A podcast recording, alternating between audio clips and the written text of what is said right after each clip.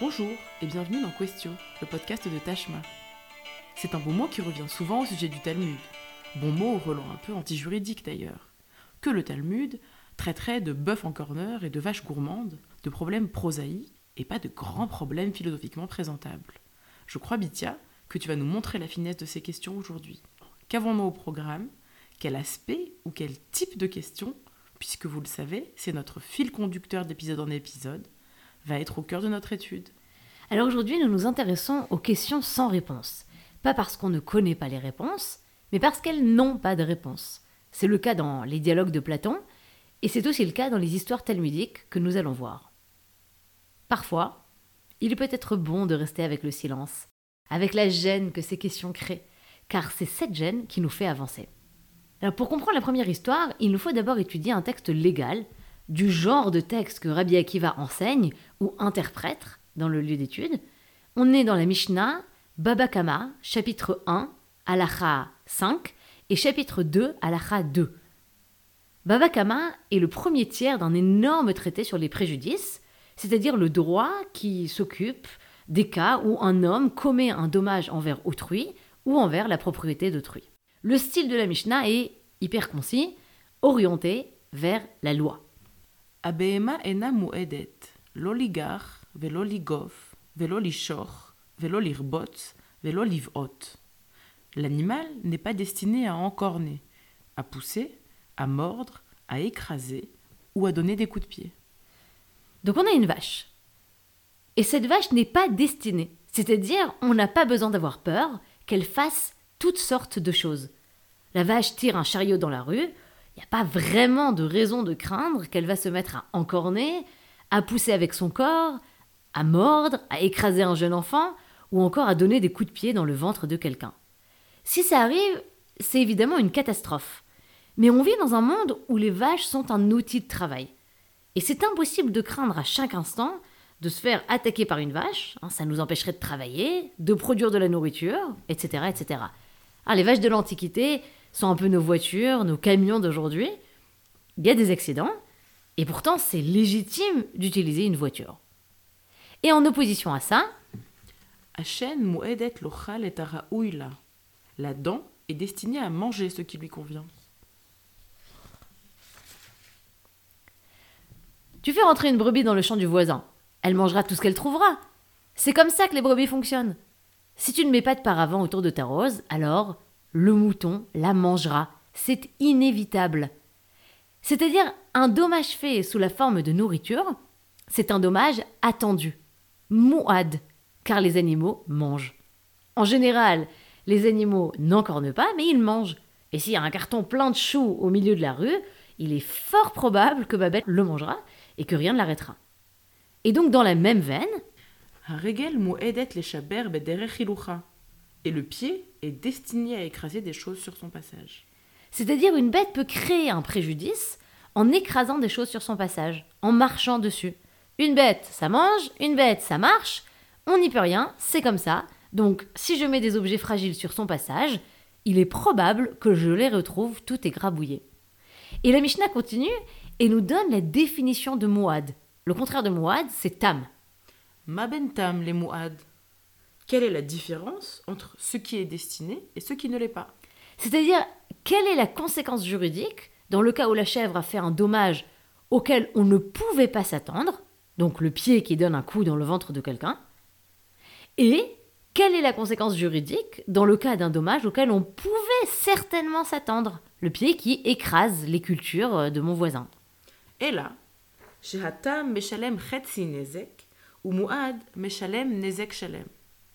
Ce qui n'est pas destiné, c'est-à-dire pas attendu, hein, en son propriétaire paie la moitié du dommage. Et ce qui est destiné, le propriétaire paie le dommage entier. C'est-à-dire, si la vache qui n'est pas supposée en- encorner a encorné, le propriétaire paie la moitié du dommage.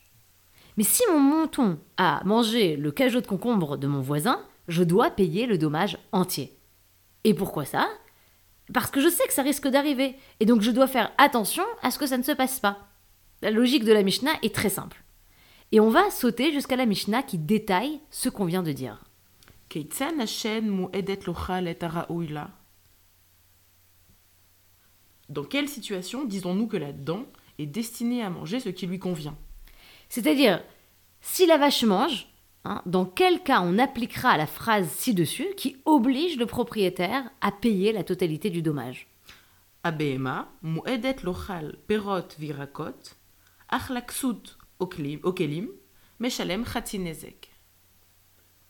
On s'attend à ce que la vache mange des fruits et des légumes, mais si elle a mangé des habits ou des ustensiles, un mouton qui avale une chaussure par exemple, c'est pas tout à fait normal. Et donc le propriétaire ne paie que la moitié du dommage. Sur le dommage non attendu, le cas pas général, on ne paye que la moitié. Et en fait, quand on dit qu'on ne paie que la moitié, c'est une autre façon de dire que celui qui a causé le dommage, ainsi que celui qui est victime du dommage, se partagent les frais. Si ma chèvre a mangé une chaussure, c'est ma, ma chèvre qui a mangé. D'un autre côté, t'as perdu ta pompe. D'un troisième côté, c'est pas vraiment un truc que j'aurais pu imaginer, et donc que j'aurais pu empêcher. Il y a eu un accident, tout le monde souffre, on se partage les frais. Et la Mishnah continue. Dans quel, de quel cas cela s'applique-t-il? C'est-à-dire dans quel cas le propriétaire de la bête qui a mangé les fruits paiera-t-il le dommage dans sa totalité? Birshut Hanizak, quand l'animal a mangé dans l'espace privé. Hein, par exemple si ma chèvre est rentrée dans ta cour ou dans ton champ. Aval, Birshut Arabim, Patour. Mais, dans l'espace public, le propriétaire est dispensé de payer. Donc si quelqu'un a laissé un carton de chourave dans la rue et que ma chèvre les a mangés, bah, il est idiot, car dans l'espace public, il y a des chèvres, il y a des ânes, il y a des vaches, et elles vont évidemment manger ce qu'elles trouvent. Il y a des animaux dans l'espace public, et si tu laisses un cajot de mangue, ma foi, tant pis pour toi. Et le propriétaire de la chèvre est donc dispensé de payer, et on comprend bien la logique. Mais là, on arrive à la ligne qui est importante pour nous. Im nehenet, meshalem. Si elle en a retiré un bénéfice, il paie la valeur du profit. Donc, la chèvre a mangé dans l'espace public, là où le propriétaire est dispé- dispensé pardon, de payer le dommage causé. Mais si, ayant mangé ce cajot de chou, la chèvre rentre à la maison repue, le propriétaire va finir par économiser un repas. Si le cajot de chou a fait économiser au propriétaire le repas du soir de la chèvre, le propriétaire en a retiré bénéfice, hein, il a retiré bénéfice de ce qu'a mangé la chèvre, et dans ce cas, il doit payer le bénéfice. L'animal a profité, c'est-à-dire qu'il en a retiré un bénéfice dans le langage de la Mishnah. Il y a un dommage et il y a un bénéfice. Pour le dommage, rien n'a payé parce que les choux étaient dans la rue, mais pour le bénéfice, il faut payer. Et très souvent, le bénéfice est beaucoup plus petit que le dommage. Hein, le dommage ici, c'est le cajot entier de choux grignotés à droite et à gauche dont on pourra plus rien faire, certainement pas le vendre. Euh, et il y a le bénéfice. Et c'est quoi le bénéfice? C'est l'équivalent du demi-kilo de paille, hein, qui est ce que la chèvre aurait mangé si elle, avait, dû prendre son repas en rentrant à la maison. Donc le propriétaire doit payer le, de- le demi-kilo de paille qu'il lui aurait donné, ce qui est beaucoup moins que le cajot de chou. Et cette phrase Imneenet, meshalem ma sheneenet. Hein, si elle en a retiré un bénéfice, le propriétaire paye la valeur du profit. Cette phrase nous emmène au-delà du champ légal des dommages, hein, du, du remboursement de crédit, du délit, du vol, des contrats. Cette phrase nous fait quitter le droit des préjudices pour nous emmener ailleurs, vers l'obligation que toute personne qui profite, qui tire bénéfice de la propriété d'autrui, doit payer pour le bénéfice, même s'il n'a enfreint aucune loi, même s'il n'est coupable de rien. Et est-ce que ça nous mène pas du côté de l'infraction au consentement? Parce que si quelqu'un profite de ma propriété sans qu'il ne me cause aucun dommage, il a quand même enfreint mon consentement. Est-ce que c'est ça le fondement à l'idée qu'on doit payer quand on a profité?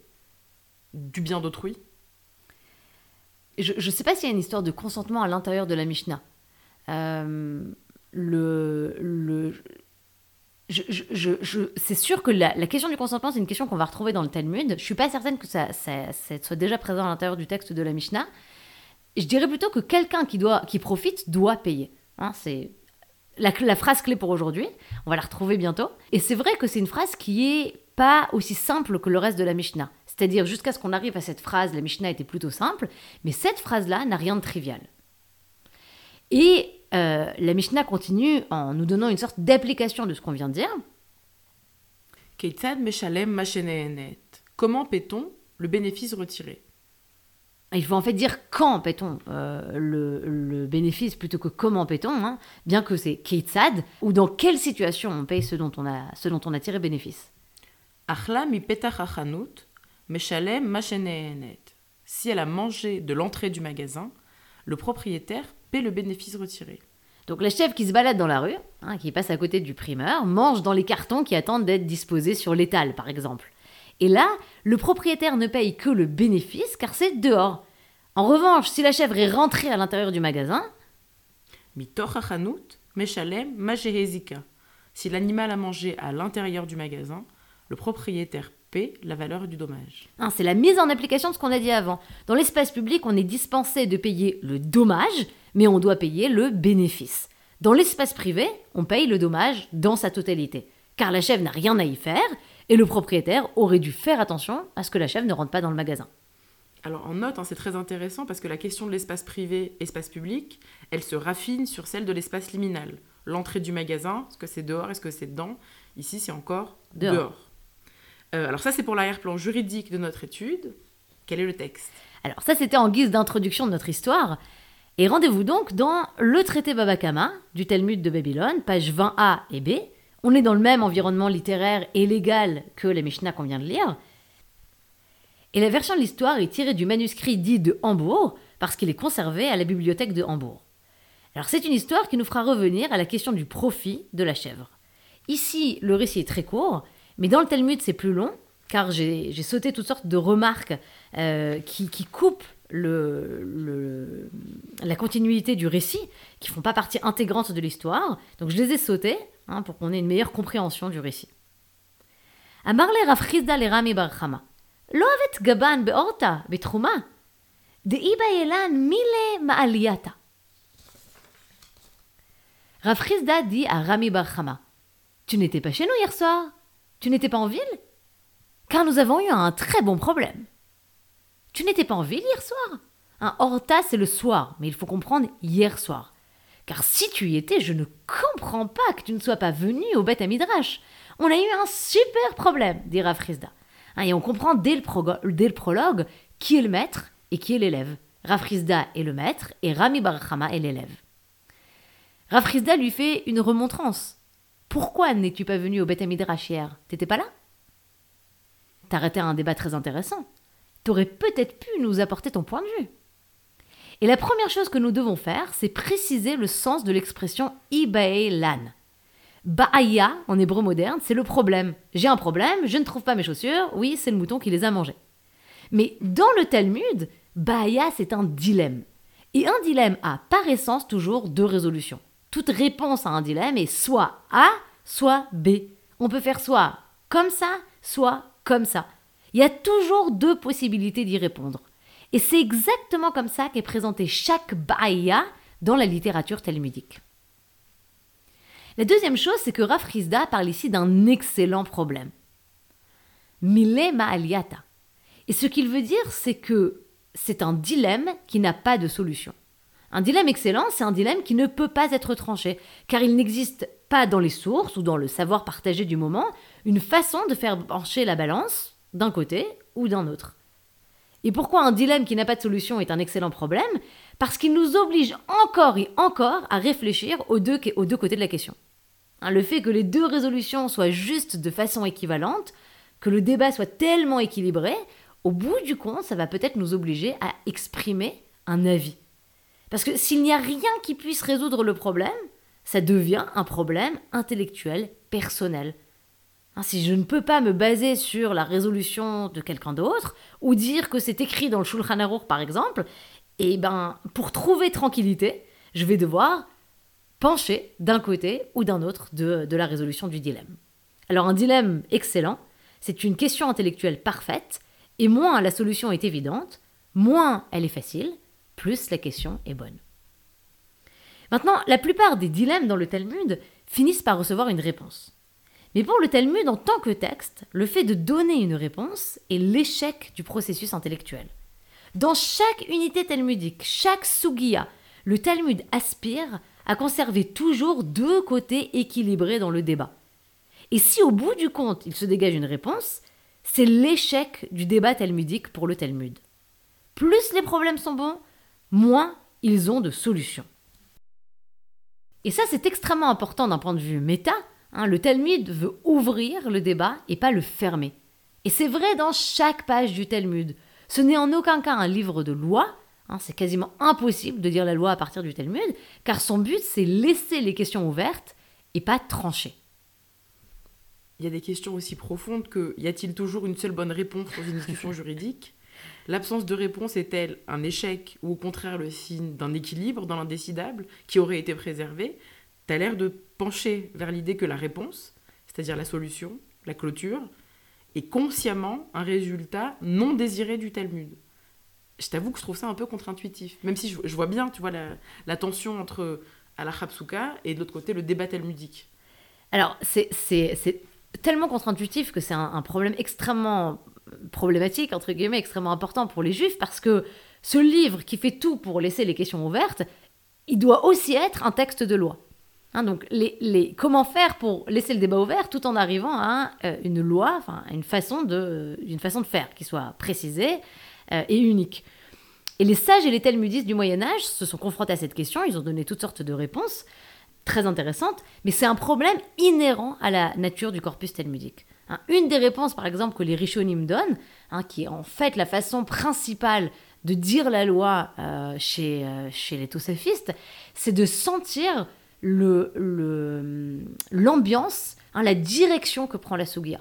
Par exemple, euh, dire si on a avancé les arguments d'un tel en premier et les arguments de l'autre en second, c'est parce qu'on penchait pour l'avis du second. Sinon, on n'aurait pas apporté ces arguments en second. Ou alors, si on a, on a posé plus de questions à l'un euh, des sages en débat, c'est que le sujet nous intéresse plus quand il est dit de son point de vue. Donc c'est certainement que la loi doit être dit selon son avis. Mais ça, c'est des espèces de trucs hein, que les tosafistes vont euh, se... c'est des indices qu'on va chercher. Exactement, c'est des indices et ça va devenir une sorte de modèle euh, de, de de, de, décision légale pour les tosafistes. Mais c'est pas ce que fait le Talmud. Ça, c'est une lecture secondaire de la Sugia talmudique. Donc Iba Elan, c'est la forme passive. Un problème nous a été soulevé. Le sujet, c'est le problème lui-même. Hein. On aurait pu dire le problème, c'est problémé à nos yeux. Et donc Rav dit à Rami Barhama, si t'avais été là hier soir, t'aurais entendu un excellent dilemme. Et cette pique du maître à l'élève donne le ton du reste de la conversation. Parce que Rami Barhama, du coup, lui dit Maimile Maaliata. Et c'était quoi ce très bon problème? Et Rav répond הדר בחצר חברו שלא מדעתו, צריך להעלות לו שכר, או אין צריך להעלות לו שכר? Celui qui habite la cour d'autrui sans que celui-ci le sache, doit-il payer un loyer ou ne doit-il pas payer le loyer hein, Quelqu'un a une maison abandonnée quelque part et un SDF s'y installe. D'un côté, le propriétaire n'avait pas l'intention de tirer bénéfice de cette maison, il ne sait même pas que quelqu'un l'y habite, il n'a subi aucun préjudice, de l'autre côté, celui qui habite la maison a tiré bénéfice de la propriété d'autrui. À Marley, Matnita Il lui dit Votre problème a déjà été résolu dans la Mishnah. L'élève, qui, il y a un instant, se faisait remonter les bretelles par le maître, dit C'est quoi votre problème? Votre problème a déjà été résolu dans la Mishnah. Alors la Mishnah, c'est le texte basique. Hein. Toute personne qui passe les, les portes du lieu d'étude connaît le Tanar et la Mishnah par cœur. Hein, c'est l'examen d'entrée au Beth Midrash, c'est tout le monde doit connaître la Mishnah. Donc l'élève dit au maître Comment ça un excellent problème? Tu connais pas ta Mishnah? Tu connais pas ton ton abécédaire en fait, tu connais pas ton Donc vous vous savez pas que cette question a déjà été résolue dans la Mishnah? Personne n'a soulevé cette éventualité hier soir? C'est un problème bien inintéressant. S'il est possible d'y répondre en citant la Mishnah, le béaba, c'est un peu une claque que l'élève donne au maître. Et on sent que l'élève se moque ouvertement de son maître. Et donc, quid de la réponse de Rafriza Alors Rafriza lui répond très calmement Maï, quel Mishnah? À quoi fais-tu référence? Et l'élève de répondre À Marley, lechi teshamesh li. Il lui dit Je te le révélerai après que tu me serviras, ou si tu me sers, comme un élève sert son maître. Ma révélation a un prix, dit l'élève au maître. T'as oublié ta Mishnah, mais moi, j'ai pas oublié, je m'en souviens. Et je ne te dirai rien gratuitement. Et le prix ici à payer est immense. Je te donnerai ma réponse après que tu déclareras que je suis le maître et que toi tu es l'élève. C'est un bras de fer entre l'élève et le maître. Il y a une tension énorme entre cette ligne et la ligne suivante. Alors c'est intéressant parce qu'on retrouve cet élément qui a été au cœur de notre épisode 3, celle du pouvoir, celle des hiérarchies entre euh, élèves et maîtres qui peuvent parfois se renverser. Alors qu'est-ce que va choisir Rafrizda Pour suivre le débat, assoiffer son désir de conversation, pour trouver la question parfaite, celle qui n'a pas de réponse, ou bien conserver son honneur Chakal Soudrei Karachle. Rafrizda a pris son écharpe et l'enroula autour du cou de Rami Barhama. Un soudar, c'est une écharpe, et les maîtres ont une écharpe de couleur particulière. Et donc Rafrizda prend son écharpe et la met au cou de son élève. Les rôles sont donc ouvertement inversés. Le maître est devenu élève, et celui qui doit réponse est Rami Barhama. Et vu que le maître a payé, l'élève lui révèle la solution. Amarle hamatnita. Imnenet mishalemet mashenenet. Rabbi Barhama lui dit, c'est ça la Mishnah. Si elle en retire un bénéfice, elle paie la valeur du bénéfice. C'est notre chef de tout à l'heure qui a mangé un bac de choux laissé au milieu de la rue. Et on avait dit que si elle en avait tiré un bénéfice, le propriétaire payait la valeur du bénéfice, c'est-à-dire la moitié du kilo de paille qu'il lui aurait donné s'il avait dû la nourrir ce jour-là. Et ce bien qu'elle n'ait enfreint aucune règle. Donc c'est pareil dans le cas du squatter. Il doit payer le bénéfice, c'est-à-dire le loyer au propriétaire. Et donc votre dilemme n'en est pas un. Et c'est la fin de l'histoire entre Rafrizda et Rami Barhama. Mais enfin, la, réponse de Rami Barhana, elle est immédiatement problématique. Alors, mis à part le fait que le squatter n'est pas une chèvre, il y a quand même la grosse distinction entre espace public espace privé. Le squatter, il n'est pas dans l'espace public, il est dans un espace privé. Et alors, c'est surprenant.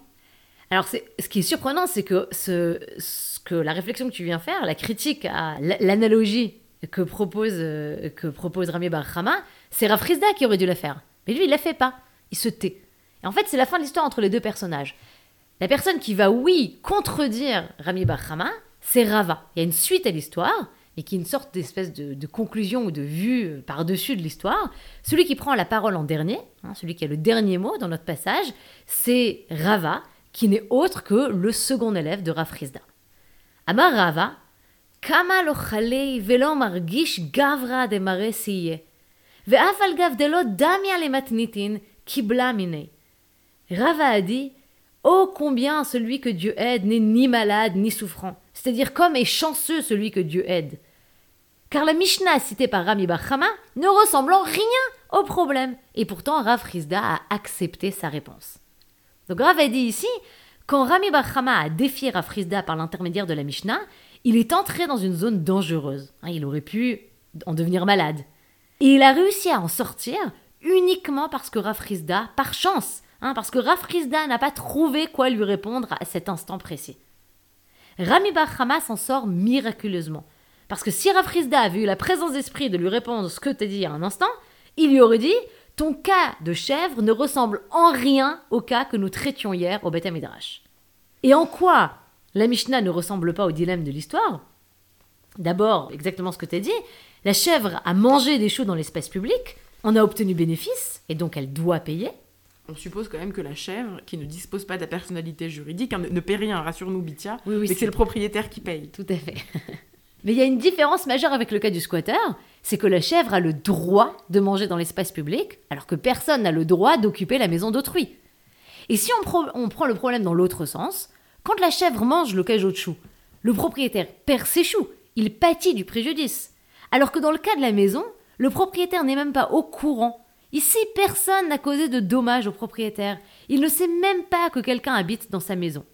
Donc on peut aller dans une direction ou dans une autre. Le cas A ne ressemble pas au cas B. Et c'est ça qu'aurait dû répondre Rafrizda à son élève en le renvoyant de toute la hauteur de l'escalier sur lequel il s'était perché. Mais Rafrizda reste silencieux. Et il apparaît que les deux élèves sont plus forts que le maître. Il y en a un qui a proposé une mauvaise solution et qui en est sorti par miracle, car si Rafrizda s'en était souvenu, bah, il lui aurait renvoyé sa solution à la figure. Et le second, qui se positionne à la fin de l'histoire à la tête du triplet, hein, en haut de la hiérarchie ici, en haut de la pyramide, qui donne la solution possible et qui redonne au problème sa qualité de problème excellent.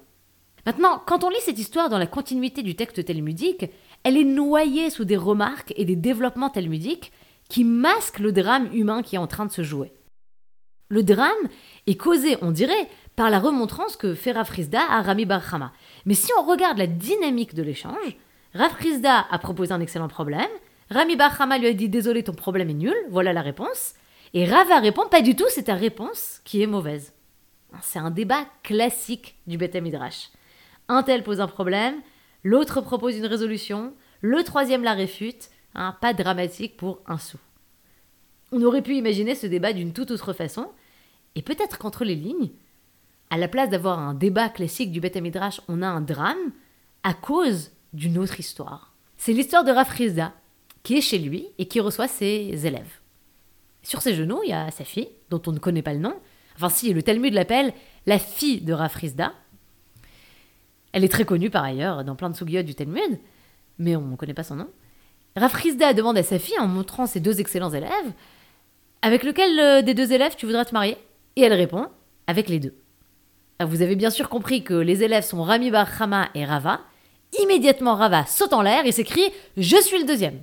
Parce qu'il veut pas mourir le premier. Exactement. Il a bien compris qu'elle se remariera une fois que son premier époux sera mort. Et donc, on comprend que la fille de Rav s'est d'abord mariée avec Rabbi Bar et qu'après sa mort, elle s'est remariée avec Rava. C'est probablement un fait historique, évidemment pas la prophétie de l'enfant, mais le fait qu'elle ait été mariée aux deux élèves de son père. Et donc la question, au moment de notre histoire, est-ce que Rami Bar était déjà le gendre de Rav ou pas?